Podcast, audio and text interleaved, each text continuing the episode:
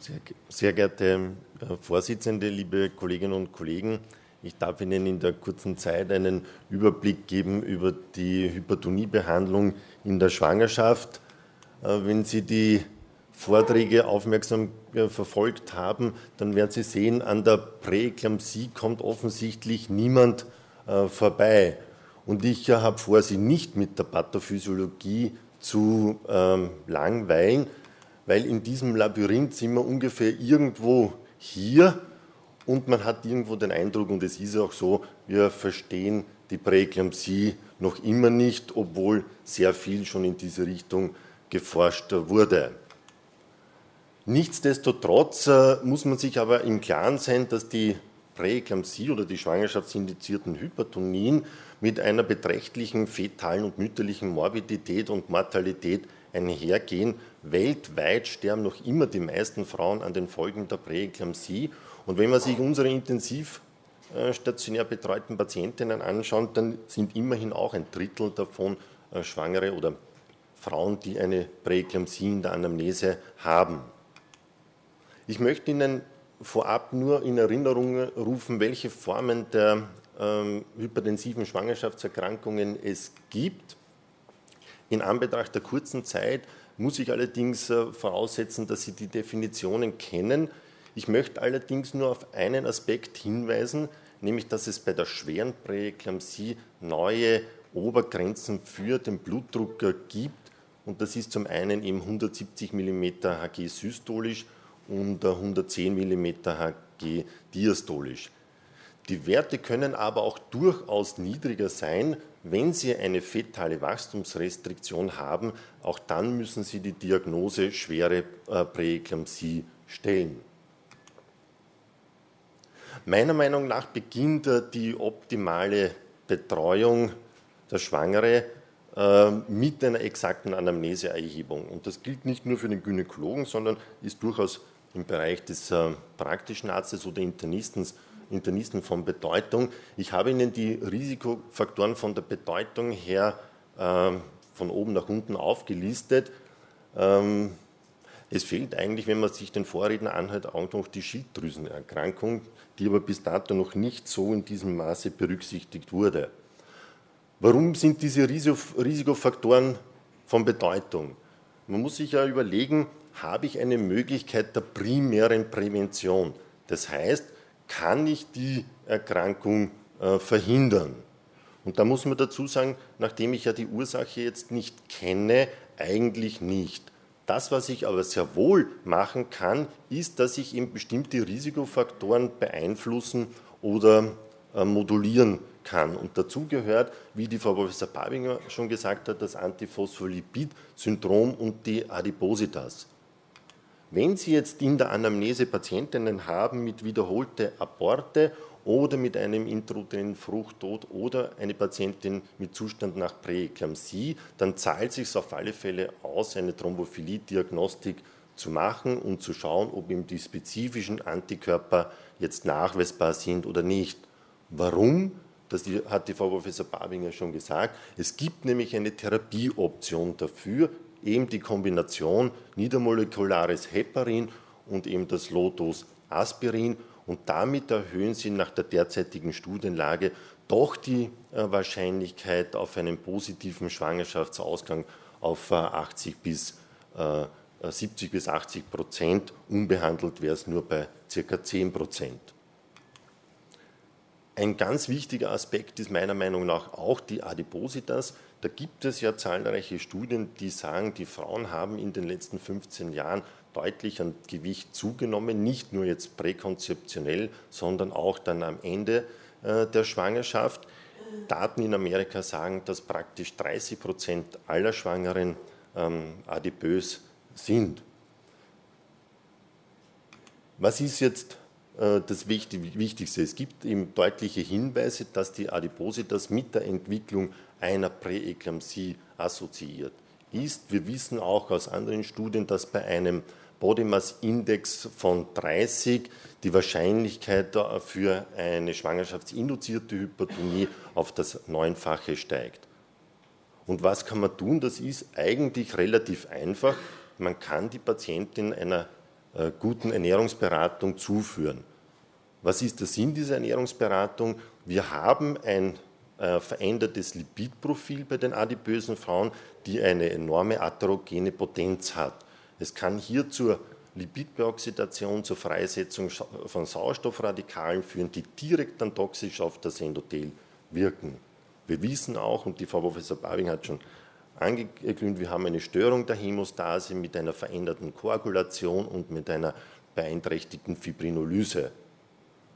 Und wir wissen auch, dass die Fettmasse auch einen negativen Einfluss hat auf die Gefäßdilatation, auf die Antioxidation, auf die Antiinflammation und das führt letztendlich zu einer endothelialen Dysfunktion und mittlerweile geht man davon aus, dass diese endotheliale Dysfunktion für die Organmanifestation dann in der Spätschwangerschaft bei der Präeklampsie verantwortlich ist.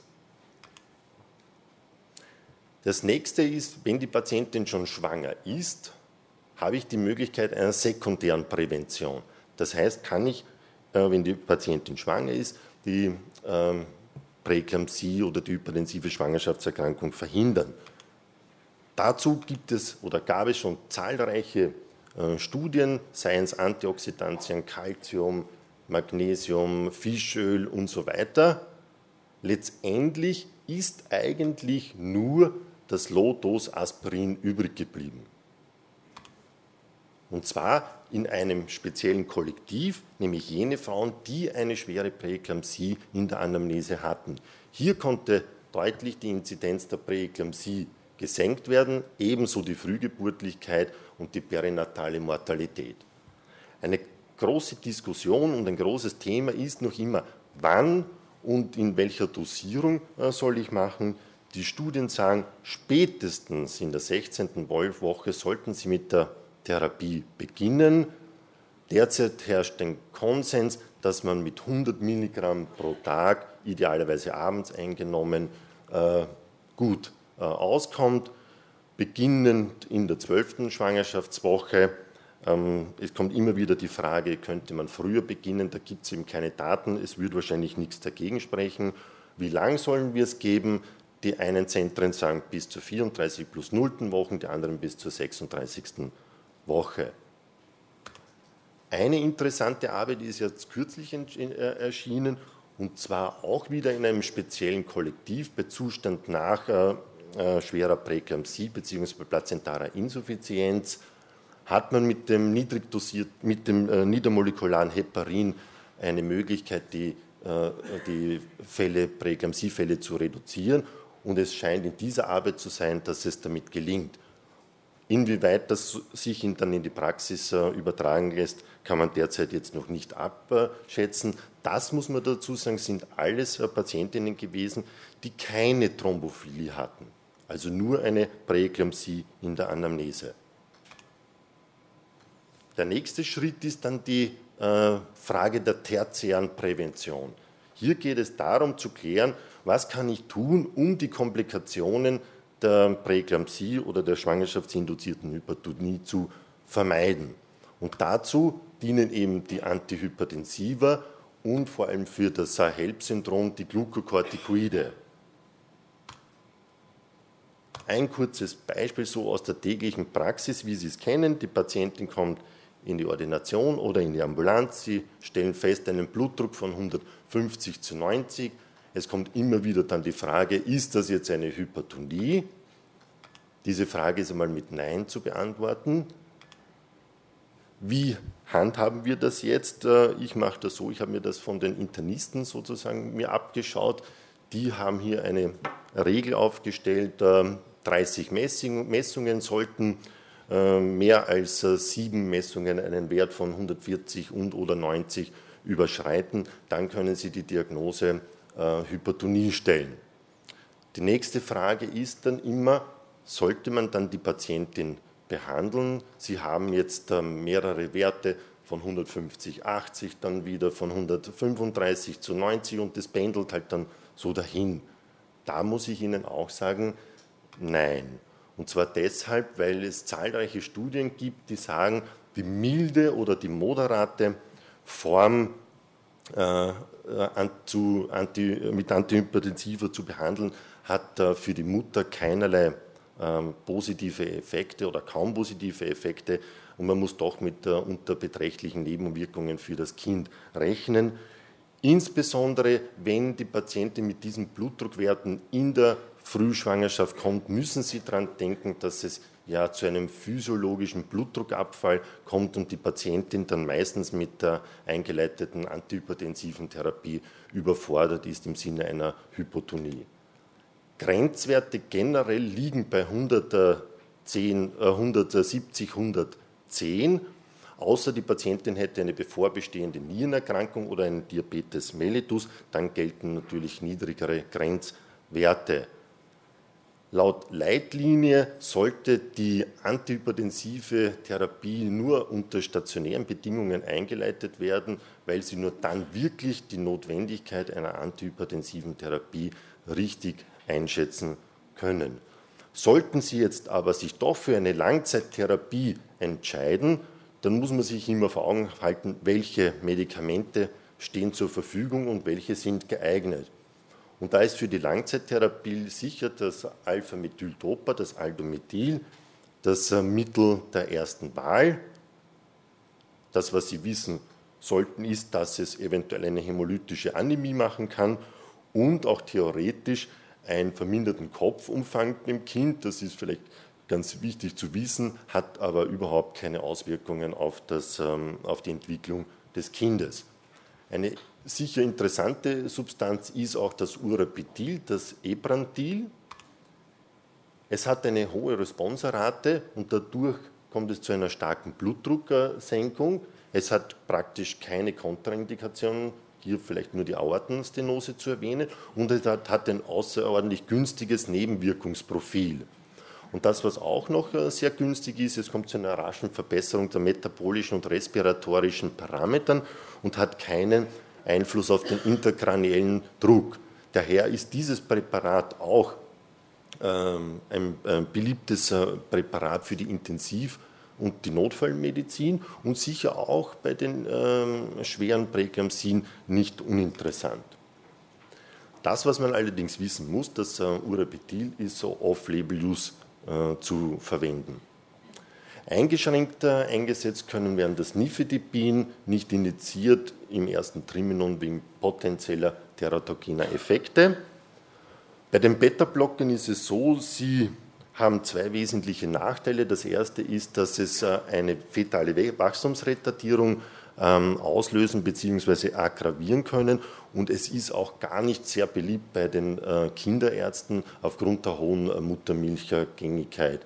Daher ist es nicht mehr jetzt das Mittel der Wahl. Nicht geeignet sind die Diuretika.